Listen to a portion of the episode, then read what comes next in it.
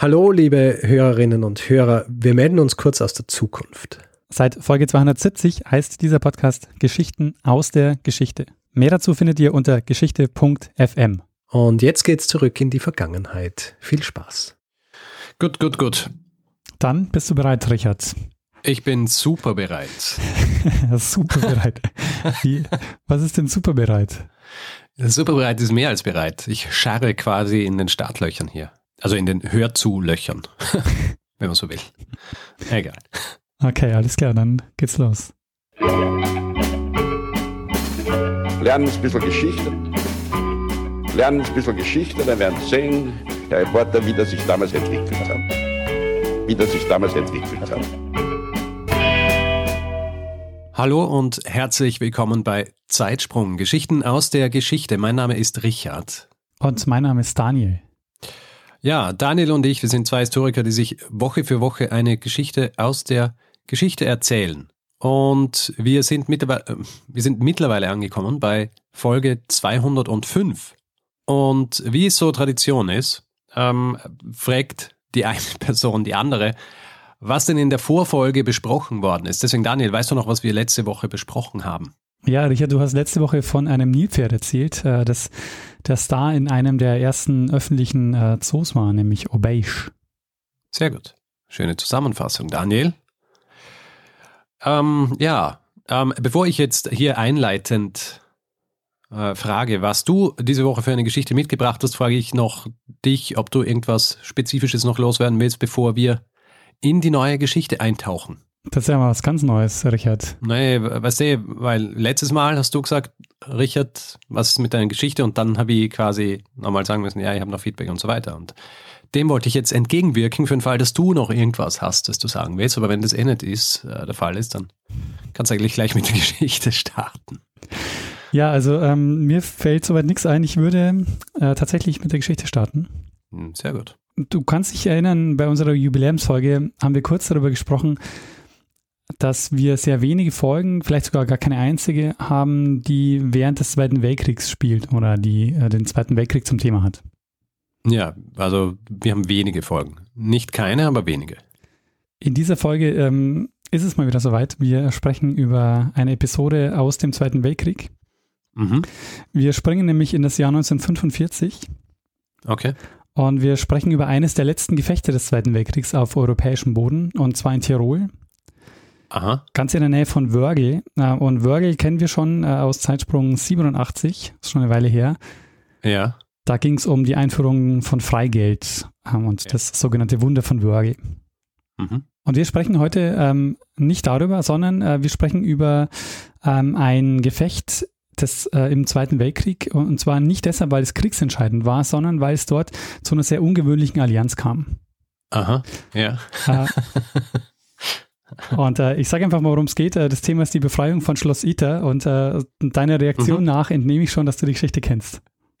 Ich kenne die Geschichte, weil sie mir vorgeschlagen wurde, ah. aber ich äh, habe sie äh, noch nicht weiter recherchiert und äh, wie sich herausstellt, ist es gut. Ansonsten hätte ich unnötige Arbeit gemacht. hast du das auch vorgeschlagen gekriegt oder bist du selber drauf gestoßen? Äh, nee, ich habe es auch vorgeschlagen bekommen. Ha, müssen wir gerade mal schauen, ob es die gleiche Person war. wir können es auch gleich mal klären. Also, ähm, das wär, wäre perfide. Themenparty bei mir ist Benny. Der hat mich auf das Thema aufmerksam gemacht. Okay, warte, lass mich ähm, in meinen Notizen suchen. Wurde mir vorgeschlagen von ah, André. Nicht dasselbe. Sehr gut. Also trotzdem an euch beide vielen Dank äh, für den Themenvorschlag. Vielen Dank. Hast, aber du hast noch nicht anrecherchiert. Also das heißt, du weißt auch Nein. nur so den Teaser. Nein, ich habe es nur im Kopf gehabt. Also habe mich erinnert, dass mir vorgeschlagen worden ist. Aber ja, äh, ich weiß äh, abgesehen davon eigentlich nichts. Deswegen passt es. Sehr gut. Also ähm, Schloss Iter war eines von vielen äh, Außenlagern des KZ Dachau. Und ähm, gefangen gehalten wurden dort äh, prominente Gefangene. Ähm, wir werden uns nachher noch genau anschauen, wer dort alles gefangen gehalten wurde. Mm. Und ich habe ähm, ja schon gesagt, dass es zu einer ungewöhnlichen ähm, Allianz kam bei der Befreiung des äh, Schlosses. Ähm, und zwar deshalb, weil dort ähm, Wehrmachtssoldaten, Widerstandskämpfer und Alliierte gemeinsam gekämpft haben. An der Seite der Gefangenen äh, und ebenfalls Teil dieser ungewöhnlichen Zusammenarbeit war auch ein hochrangiger SS-Offizier. Okay. Ähm, häufig ist zu lesen, dass das das einzige Mal war im Zweiten Weltkrieg, ähm, wo Alliierte und Wehrmacht äh, gemeinsam gekämpft haben.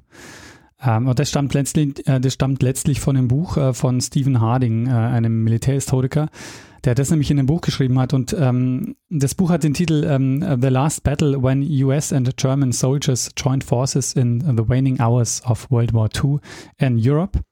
Ähm, auf Deutsch heißt dieses Buch Die letzte Schlacht, als Wehrmacht und GIs gegen die SS kämpften. Mhm. Äh, wir werden aber noch sehen, äh, dass sich das alles ein bisschen relativiert. Ähm, so dieser okay. schmissige yeah. Titel, würde ich mal sagen. ähm, aber dieses Buch ist äh, insofern, äh, deshalb wenn ich deshalb jetzt auch so, weil das mit eine der ähm, besten Quellen ist, die es so gibt. Also wenn man sich diesen Wikipedia-Artikel durchliest, auch den deutschen, dann wird er quasi nur aus einer einzigen Quelle gespeist und das ist dieses Buch. Okay. Und wir schauen uns jetzt in dem Zeitsprung ähm, jetzt mal die Befreiung von Schloss Itter äh, ein bisschen genauer an. Zunächst mal zum Schloss. Ich nehme an, du warst noch nicht dort. Nein. Das Schloss liegt im Brixental äh, im Norden Tirols. Von Innsbruck sind es ungefähr 70 Kilometer. Mhm. Und ähm, eine Bebauung an der Stelle, die gibt's, die ist schon seit dem 9. Jahrhundert äh, überliefert. Tirol ist dann seit dem 14. Jahrhundert Teil des Habsburgreiches und das Schloss hat dann zum Ende des 18. Jahrhunderts äh, zu den Ländereien von Josef II. gehört. Und mhm. die Besitzer wechseln aber relativ oft. Also Josef II., dann kommt Napoleon. Nach dem Wiener Kongress äh, kommt es dann wieder in habsburgische Herrschaft.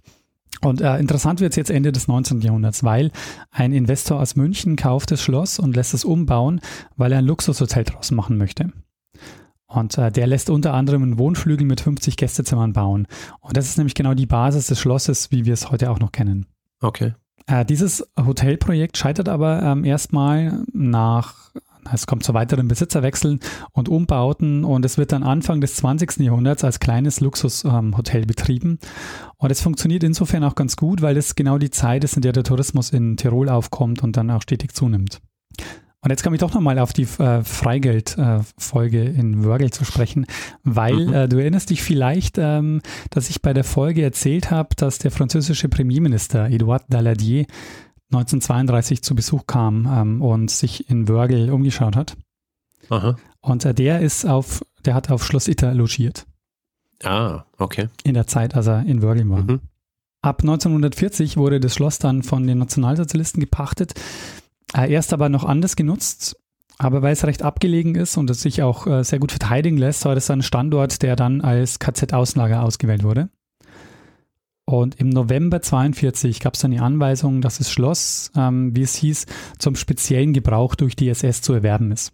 Und ähm, es war dann schon der Plan, dass man dort sogenannte Sonderhäftlinge unterbringt. Also ähm, damit waren gemeint prominente Personen oder hochrangige Persönlichkeiten. Ähm, Lagerleitung hatte das KZ Dachau und äh, das war damit eines von 197 Außenlagern. Okay. Und die haben dann begonnen, ähm, im November 42 ähm, das Schloss umzubauen.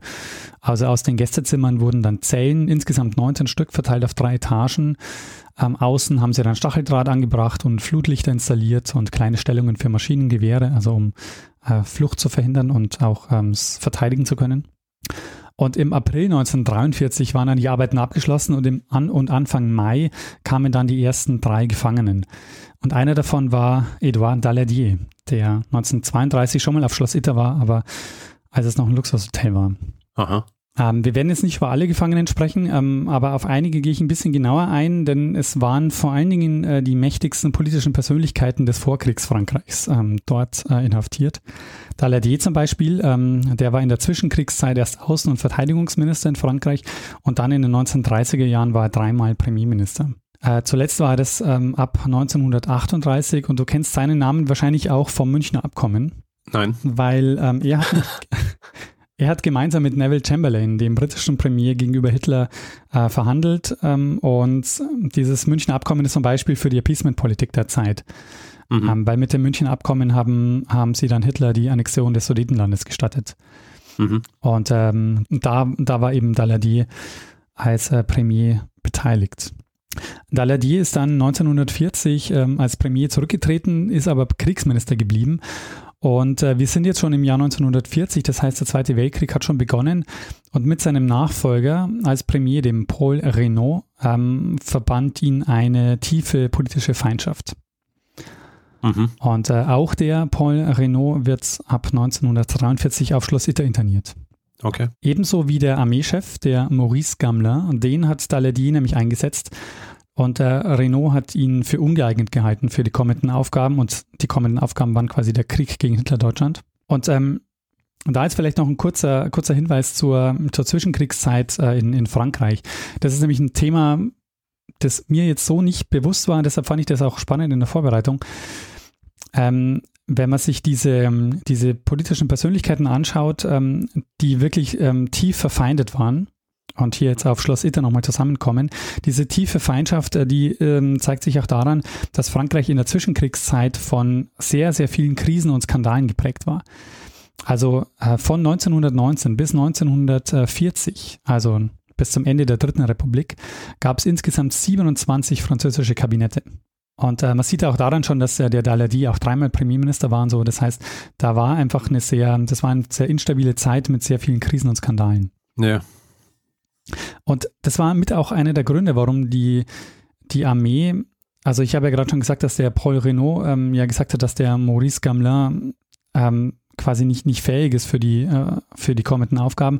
Und es hat sich auch gezeigt, dass die Armee, die französische, nicht gut genug vorbereitet war auf den deutschen Angriff, der am 10. Mai 1940 begonnen hat und nur wenige Monate später hat dann Frankreich kapituliert. Am 22. Juni 1940 haben die dann den Waffenstillstand unterzeichnet. Und es gab neben der besetzten Zone in Frankreich auch das Vichy-Regime. Ähm, Vichy war der, der Regierungssitz, also der Ort, und ähm, das war letztendlich quasi der Süden Frankreichs. Mhm. Ähm, und genau in diese Zeit fällt äh, übrigens auch ein Vorschlag von Winston Churchill rein, die äh, sogenannte britisch-französische Union zu gründen. Ja. Und das wiederum hat uns Ralf Grabuschnik in Zeitsprung 137 erzählt. Sehr gut. Dass es um die französisch-britische Union geht. Da, das war quasi ja. der Plan, ähm, weiter zu, kämpf, äh, weiter zu kämpfen ähm, und quasi als britisch-französische Union weiter, äh, weiter zu kämpfen und äh, eben diesen Waffenstillstand nicht zu akzeptieren. Für diese Geschichte ist aber jetzt entscheidend, dass der neue Staatschef, also der, ähm, der Vichy-Regierung, der Philippe Pétain, der ähm, wollte Daladier und andere ähm, gerichtlich für die Niederlage Frankreichs ver zur Verantwortung ziehen. Hm. Und deshalb wurden die in Gewahrsam genommen. Ähm, und es begann dann auch ein Verfahren 1942, ähm, dieses Verfahren ist aber mindestens ein eigener Zeitsprung. Das hat sich nämlich äh, ewig hingezogen und wurde dann auch zu einem PR-Desaster äh, und dann letztendlich äh, eingestellt. Okay. Aber viele der politischen Persönlichkeiten zu der Zeit ähm, waren eben deshalb inhaftiert, also unter anderem der Daladier und der Renault, auch der Gamelin. Und die Situation in Frankreich ändert sich jetzt grundlegend im November 42 denn es landen alliierte Truppen in französisch-Nordafrika, die sogenannte Operation Torch. Und die Reaktion der Deutschen war, dass sie jetzt auch den Süden Frankreichs besetzt haben. Und das ist der Moment, wo die Vichy-Regierung äh, wirklich endgültig nur noch eine Marion Marionettenregierung ist. Mhm. Das ändert aber jetzt die Situation dieser ähm, politisch prominenten Gefangenen, weil Nachdem der Süden Frankreichs besetzt ist, hat Himmler befohlen, dass sie an einen Ort gebracht werden sollten, an dem sie nicht durch, in dem sie nicht durch eine alliierte Aktion befreit werden können. Und äh, deshalb werden die dann, ähm, also Daledi zum Beispiel kommt dann erstmal ins KZ Buchenwald und wird dann einen Monat später nach Tirol transportiert äh, auf Schloss Itter. Mhm. Und so geht es auch mit anderen ähm, dieser Gefangenen auf Schloss Ita, also der Maurice Gamelin kommt dann auch im Zuge dessen nach Schloss Ita, dieser Armeechef und auch ähm, der Leo Jouot, der ähm, Jouot war ein hochrangiger Gewerkschaftler, der nach der Kapitulation ähm, also nach der Kapitulation wurde die Gewerkschaft aufgelöst und er ist dann in den Widerstand gegangen und ist dann Ende 41 in Marseille verhaftet worden und ähm, kommt auch auf Schloss, äh, nach Schloss Ita seine Lebensgefährtin, die Augusta Bruchlen, äh, die kam auch nach Ita. Sie hat sich aber freiwillig in Gefangenschaft begeben, äh, um bei Chou äh, bleiben zu können. Mhm. Es gibt noch einige äh, weitere bemerkenswerte Inhaftierte, wie den äh, Jean Borotra. Das war ein berühmter Tennisstar äh, der Zeit. Dann der ähm, Maxime Weigand, das war der Nachfolger im Amt von, von Armeechef Gamelin. Also das waren jetzt quasi die, die beiden letzten Regierungschefs äh, Frankreichs äh, auf Schloss Ita und auch die beiden letzten Armeechefs und ein berühmter Tennisspieler. Unter anderem ein berühmter Tennisspieler, genau. Ähm, es war auch auf Schloss Ita ähm, inhaftiert äh, Marie-Agnès äh, Kelliot. Das war die Schwester von Charles de Gaulle. Mm. Mhm. Ähm, Charles de Gaulle zu dem Zeitpunkt ähm, ja wichtiger ähm, quasi General Frankreichs und dann später äh, lange Zeit Ministerpräsident. Neben diesen prominenten Gefangenen gab es aber auch weitere ähm, KZ-Häftlinge, ähm, die waren als Dienstpersonal auf Schloss Ita. Also die mussten als ähm, Dienstpersonal auf Schloss Ita arbeiten. Mhm. Ähm, was waren jetzt die Haftbedingungen für die Sonderhäftlinge? Die wurden zwischen 11 Uhr abends und 7 Uhr früh in ihren Zimmern eingesperrt. Äh, die konnten die Mahlzeiten gemeinsam im Esszimmer einnehmen. Äh, sie haben es aber nicht gemeinsam an einem Tisch gemacht, dazu waren die ähm, Gruppen viel zu verfeindet. Und äh, jeder und jede bekam zwei Liter Wein pro Woche. Und äh, sie haben ein Taschengeld bekommen, mit dem sie sich am Kiosk Sachen kaufen konnten. Ähm, sie konnten die Schlossbibliothek nutzen und auch den Garten. Äh, den Garten hat vor allen Dingen, ähm, soweit ich gelesen habe, der äh, Borotra, also der Tennisspieler, benutzt, um sich fit zu halten. Mhm.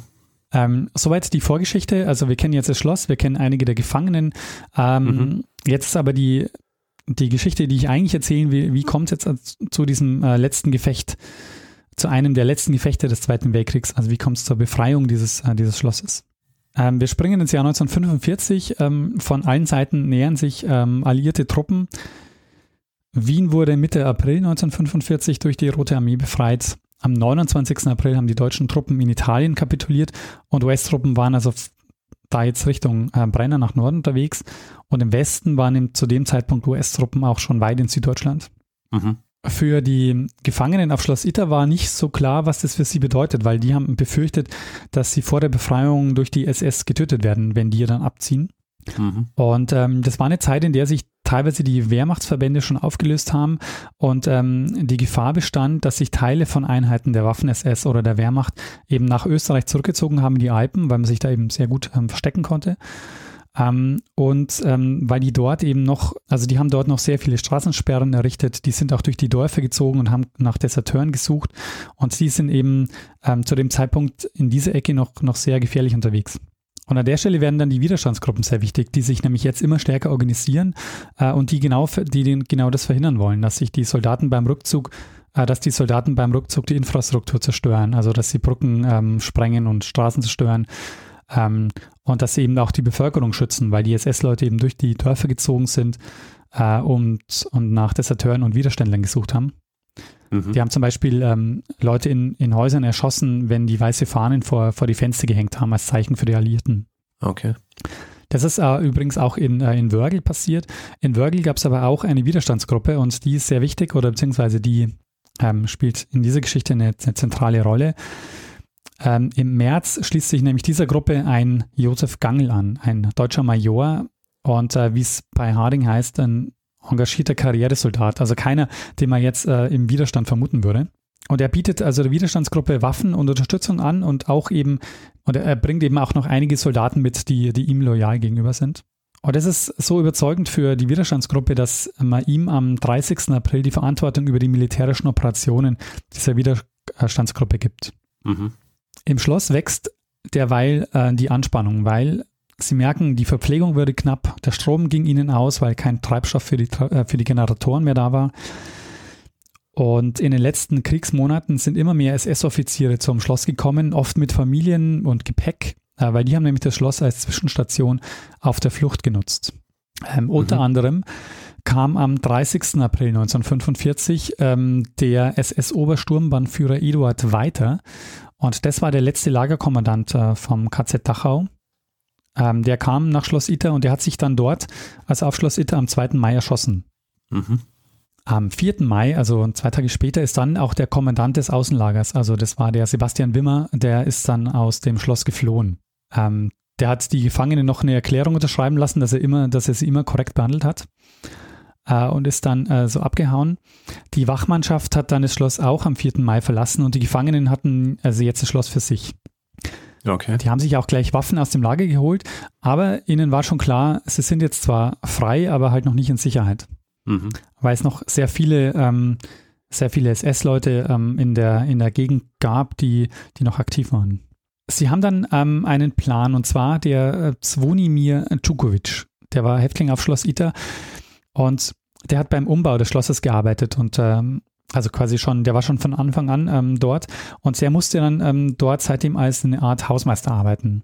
Und der wird kurz bevor Wimmer flieht, wird der am 3. Mai mit dem Fahrrad ähm, losgeschickt, um eine Besorgung zu machen. Und das nutzen dann die, ähm, die Inhaftierten, also die Gefangenen, dass sie, dass sie sagen, er soll nicht diesen Auftrag erledigen, sondern er soll äh, Kontakt zu US-Truppen aufnehmen. Mhm. Weil die haben im Radio gehört, dass die US-Truppen auf dem Weg nach Innsbruck sind. Die haben dann dem Djukovic ein Schreiben auf Englisch verfasst, ihm mitgegeben und der hat sich dann mit dem Fahrrad auf den Weg gemacht und er ist dann die 70 Kilometer mit dem Rad, also tatsächlich bis Innsbruck gefahren und äh, dieser Weg war wahnsinnig gefährlich, weil er ständig Soldaten begegnet ist. Äh, er wird das erste Mal in Wörgl aufgehalten. Ich habe gesagt, in Wörgl war es auch so, dass da ähm, SS-Leute durch die Straßen gezogen sind auf der Suche nach Deserteuren. Und das war ähm, da auch so. Und er wird also aufgehalten und er erzählt dann, dass er, ähm, also macht eben glaubhaft, dass er, dass er für den Wimmer einen Auftrag erledigt und die ähm, glauben ihm und äh, lassen ihn weiterziehen. Ein paar Kilometer weiter wieder Straßensperre von der Brücke und ähm, er erzählt wieder die Geschichte, sie glauben ihm und er fährt weiter, bis er dann schließlich Innsbruck erreicht und ähm, um die Kurve fährt und dann ähm, vor einer Reihe von Panzern steht, äh, der US-Armee. Äh, Djukovic wird dann ins Rathaus gebracht ähm, und also ins Innsbrucker Rathaus, da war, da war quasi, da haben die, ähm, die US-Soldaten ihr Headquarter aufgebaut.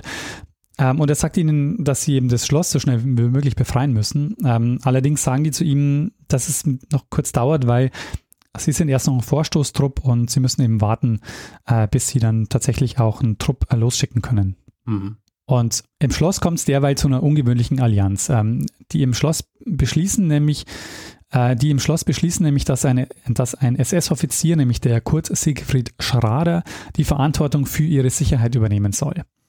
Und Schrader war ein überzeugter Nationalsozialist, der hat Karriere gemacht in der Waffen-SS und er war in Itter, weil er bei einem Luftangriff schwer verletzt wurde, äh, in das Militärspital in Wörgl verlegt wurde und er hat dann in Itter äh, mit seiner Familie gelebt. Und er hat dann ähm, häufig seinen Freund Wimmer im Schloss besucht, den ja. Kommandanten des, äh, des Lagers. Und es das heißt, dass er während dieser Besuche sich angefreundet hat mit den Gefangenen. Also die haben sich wohl mit ihm ganz gut verstanden. Er hat ähm, auch ähm, seine Frau und seine Kinder mitgebracht ähm, und sie hatten wohl ein Vertrauen zu ihm. Und aus dem Grund äh, gehen dann der Jouot und die Augusta Bruchlen nach Ita und bitten ihn, auf das Schloss zu kommen. Mhm. Und er erklärt sich auch bereit und äh, die Gefangenen, ähm, also als er dann quasi kommt, die bitten ihn dann auch förmlich darum, die Verantwortung für die Sicherheit der ehemals, äh, der ehemals Gefangenen zu übernehmen, bis dann die alliierten Truppen da sind. Mhm. Die ehemals Gefangenen auf dem äh, auf Schloss Ita sind sich aber jetzt nicht sicher, ob der Djukovic wirklich angekommen ist. Also ich meine, er ist 70 Kilometer mit dem Fahrrad gefahren, extrem gefährlichen äh, Gebiet, also quasi in der Zwischenkriegszone, also in der eigentlich noch im, im Frontverlauf. Mhm. Und deshalb beschließen sie, dass sie noch jemanden losschicken mit dem Fahrrad. Ähm, und zwar schicken sie los den Andreas Krobot. Das war auch ein Gefangener auf Schloss Ita, der hat dort als Koch gearbeitet. Und der hat sich dann ein Fahrrad geschnappt und ist von Ita nach Wörgl gefahren. Das sind so ungefähr 10 Kilometer, mhm. um dort Hilfe zu holen. Und der, wie es der Zufall will, ähm, dort trifft er auf den Gangel, auf den Josef Gangel, der sich also kurz vorher ähm, dem Widerstand angeschlossen hat. Mhm. Und ähm, der Gangel beschließt jetzt, dass sie nach Kufstein fahren und dort, weil sie dort US-Truppen vermuten und die wollen sie dann um Hilfe bitten. Ah, okay.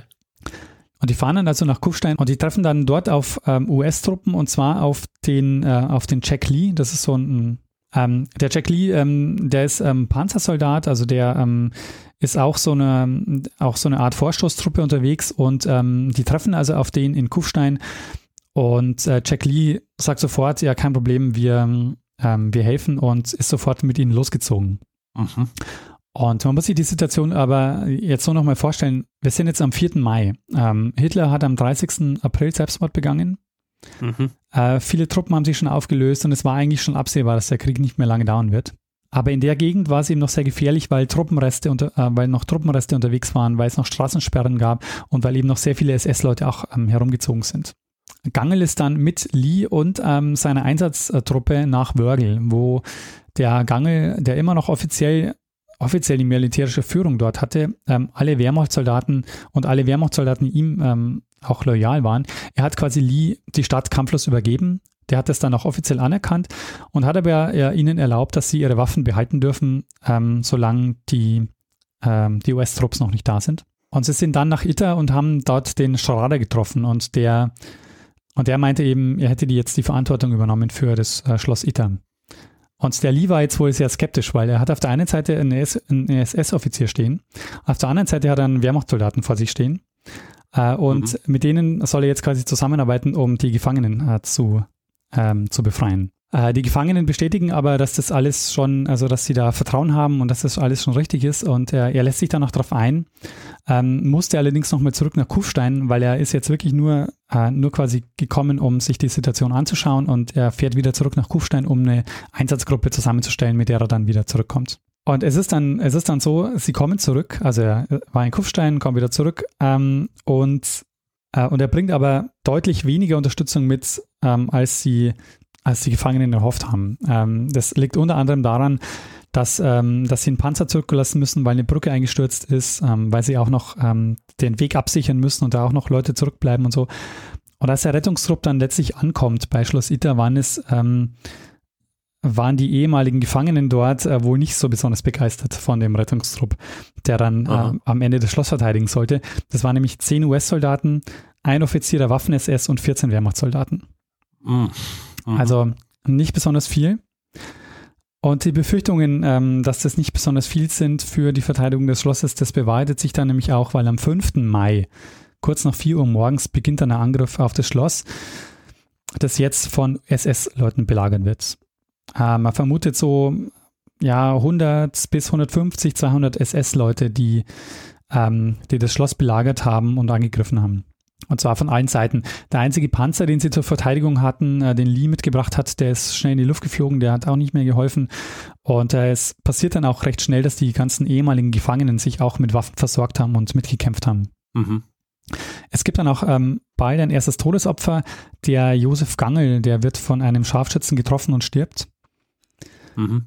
Und allmählich ging ihnen dann die äh, Munition aus und ihre letzte Hoffnung war dann Wörgl. Und ähm, der Lee der ähm, ruft dort im Rathaus an. Also es gibt eine Telefonverbindung von Schloss Iter und äh, dem Rathaus. Er ruft dort an und ähm, zu seiner Überraschung nimmt ein US-Soldat ab. Nämlich der Hilfstrupp, der von Innsbruck aufgebrochen ist. Okay. Aber bevor Lee die Situation erklären kann, äh, gibt es eine Explosion, die Leitung ist tot. Ach. Und die Geschichte ist die, dass, ähm, dass der, ähm, dass der Borotra jetzt loszieht sich verkleidet als ähm, so ähm, ja, sich so neutral kleidet und dann eben äh, den, den US-Truppen den, den Weg auf Schloss Ita zeigt, weil er konnte er kannte sich sehr gut aus in der Umgebung.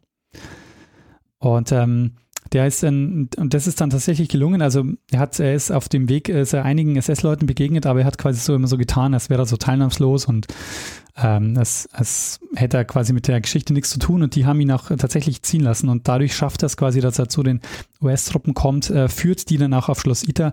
Und ähm, wenn man den Berichten glauben darf, äh, war das wirklich in allerletzter Sekunde, weil der Trupp der Waffen-SS gerade das, das, Schloss stürmen wollte. Die Panzerfaust war schon auf das Außentor gerichtet und in dem Moment waren äh, Panzerkanonen zu hören und äh, der Hilfstrupp ist äh, angekommen. Darauf haben sich die Angreifer zurückgezogen und das Schloss war dann äh, kurz nach 16 Uhr befreit. Und damit endet äh, eines der letzten Gefechte des Zweiten Weltkriegs. Ähm, ich habe gesagt, wir sind äh, jetzt quasi am 5. Ähm, Mai gewesen. Und ähm, wirklich kurz bevor der, ähm, der Krieg auf europäischem Boden dann ähm, zu Ende geht, ähm, wird hier nochmal äh, quasi ein, kommt es hier nochmal zu diesem Gefecht. Mhm.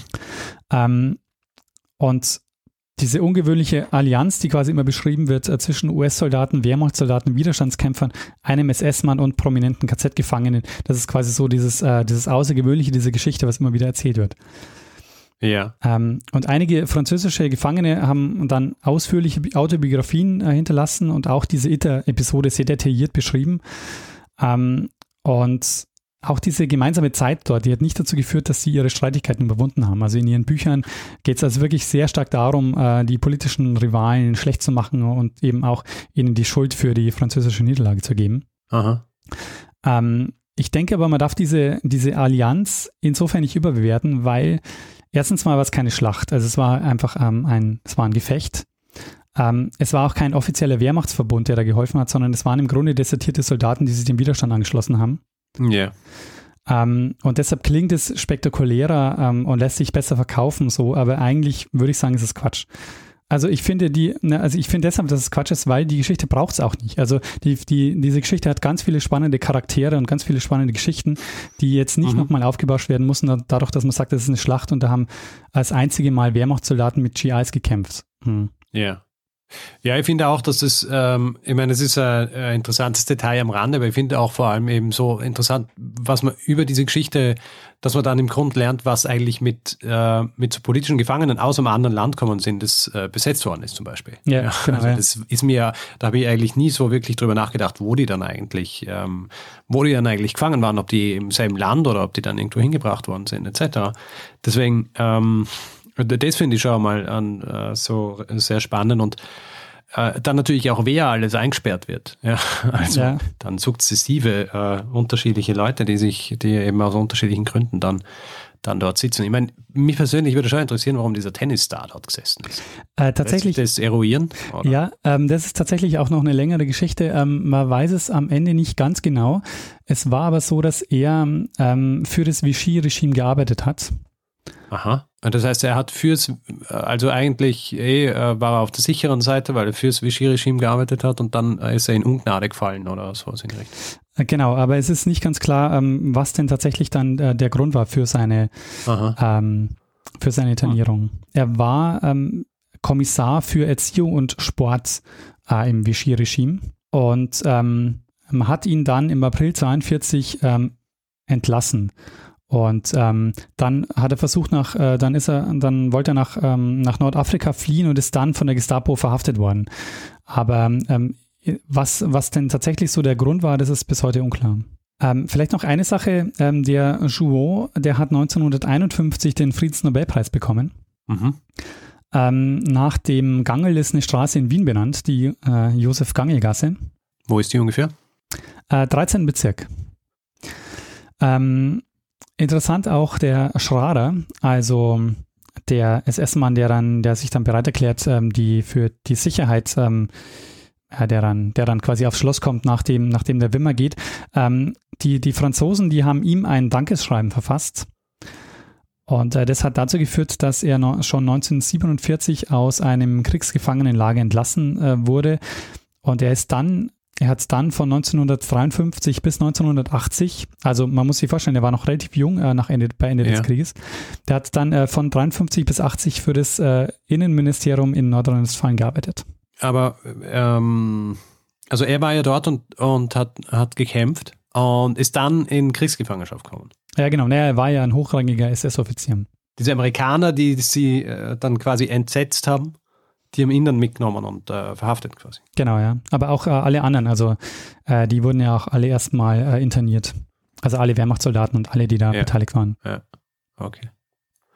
Na, ist naheliegend. Du kannst halt einfach dann so carte blanche geben und sagen, genau. hier ist, äh, ja. Ja, Richard, äh, und das war mein Zeitsprung über eines der letzten und ungewöhnlichsten Gefechte des Zweiten Weltkriegs, Richard.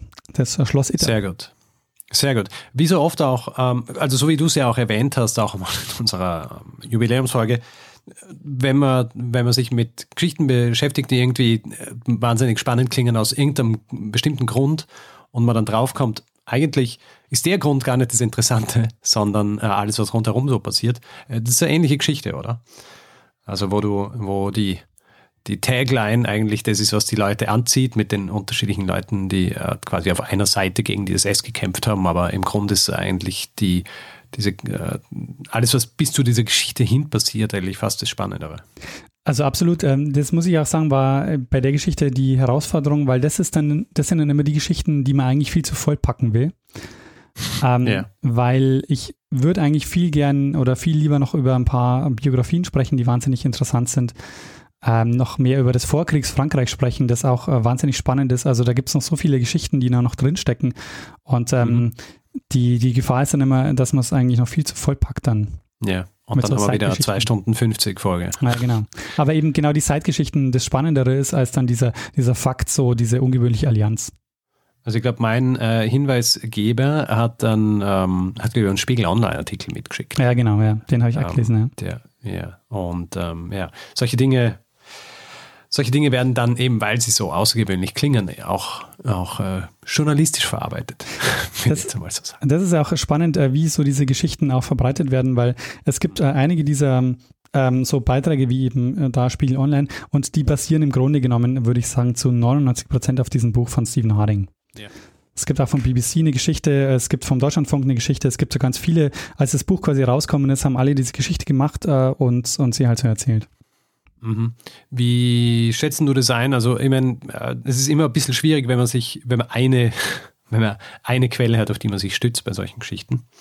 Ähm, ich meine, was ist deine, was ist deine Einschätzung, was das angeht? Ich meine, glaubst du, gäbe es andere Aspekte, die wahrscheinlich anders beleuchtet werden müssten oder könnten, ähm, aber sind es nicht worden, weil es eben einfach nur diese eine Person gegeben hat, die drüber geschrieben hat?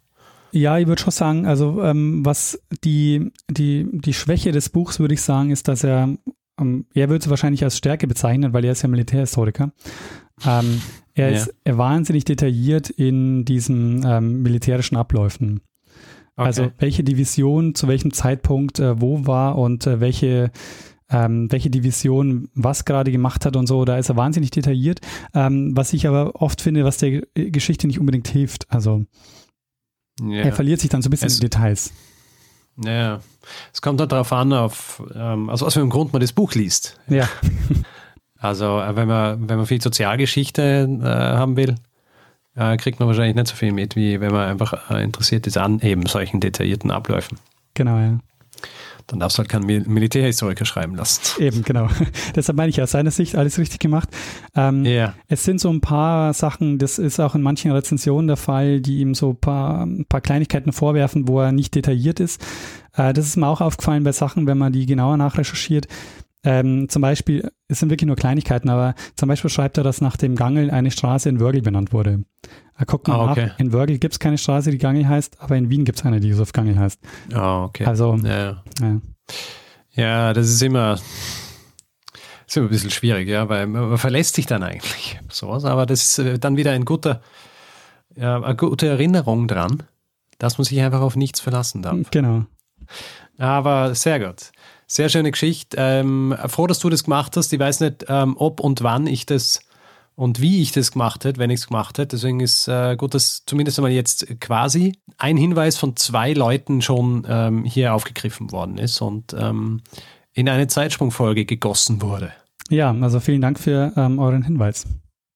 Danke. Daniel, möchtest du noch was hinzufügen oder? Ah, ich würde sagen, denkst du, mach mal einen Deckel wir, drauf. Können wir einen Deckel drauf machen? Sehr gut. Machen wir einen Deckel drauf und äh, einen Feedback-Hinweis-Blog. Alles klar. Also wer Feedback geben will, schreibt uns entweder ein E-Mail, feedback.zeitsprung.fm, nicht zu verwechseln mit den Hinweis-E-Mail-Adressen, das ist entweder richard oder daniel.zeitsprung.fm. Ich wiederhole es jetzt nochmal, wir, wir haben in letzter Zeit äh, gehäuft ähm, Mails an uns beide kriegt, beziehungsweise auch Nachrichten auf Facebook etc. mit Hinweisen, was natürlich großartig ist, aber den Nachteil hat, dass wir sie beide sehen und deswegen wird die Geschichte höchstwahrscheinlich äh, nicht gemacht oder man hofft halt, dass die eine Person vergisst, dass es diesen Hinweis gegeben hat oder andersrum. Und wie wir jetzt in diesem Beispiel hier gesehen haben, es kann auch gut vorkommen, dass ähm, zufälligerweise der gleiche Hinweis an beide Personen geht. Das kann man natürlich nicht irgendwie aus ausschalten. Ja, das kann immer passieren. Aber wenn, wenn geht, bitte immer getrennt die Hinweise verschicken. Feedback kann man auch geben auf Twitter, uh, twitter.com slash Zeitsprung.fm. Persönlich sind wir auch dort, ich at Stormgrass, Daniel at Metzner. Auf unserer Website natürlich Zeitsprung.fm und auf Facebook sind wir auch facebook.com slash Zeitsprung.fm. Und wer uns reviewen will, Sterne vergeben etc., kann es zum Beispiel auf iTunes machen, beziehungsweise Apple Podcasts oder auf panoptikum.io. Und wer uns zum Beispiel auf Spotify zeigen will, dass er oder sie uns hört, kann das machen, indem ähm, der Follower-Button angeklickt wird. Dann wissen wir auch ungefähr, wie viele Leute uns dort regelmäßig hören oder zumindest eine Nachricht bekommen wollen, wenn neue Folgen von uns rauskommen. Ja, und außerdem gibt es die Möglichkeit, uns finanziell zu unterstützen. Und äh, wir würden uns sehr freuen, wenn ihr uns dabei helft, hier jede Woche eine Geschichte zu erzählen. Und wir haben alle Hinweise, die ihr braucht, um uns ein bisschen was zukommen zu lassen, auf der Webseite zusammengefasst. Und wir bedanken uns in dieser Woche bei Kilian, Enrico, Daniel, Christian, Gisbert, Martin, Philipp, Silas, Steve, Doreen und Roland, ähm, Dennis, Daniel, Oliver, Sebastian, Heike, Leonie und Jonas, Stefan, Gernot, Kerstin, Kai, Martin, Friedhelm, Martin und Clemens. Vielen, vielen Dank für eure Unterstützung. Ja, vielen herzlichen Dank. Tja, Richard. Tja, Daniel. Wir haben die Geschichte. Ja. Wir haben einen Feedback-Hinweis-Blog. Auch das. Da bleibt eigentlich äh, nur noch eines. Dass wir einem das letzte Wort geben, der es immer hat. Richtig. Bruno Kreisky. Lernen ein bisschen Geschichte. Lernen ein bisschen Geschichte, dann werden Sie sehen, der Reporter, wie das sich damals entwickelt hat. Wie das sich damals entwickelt hat.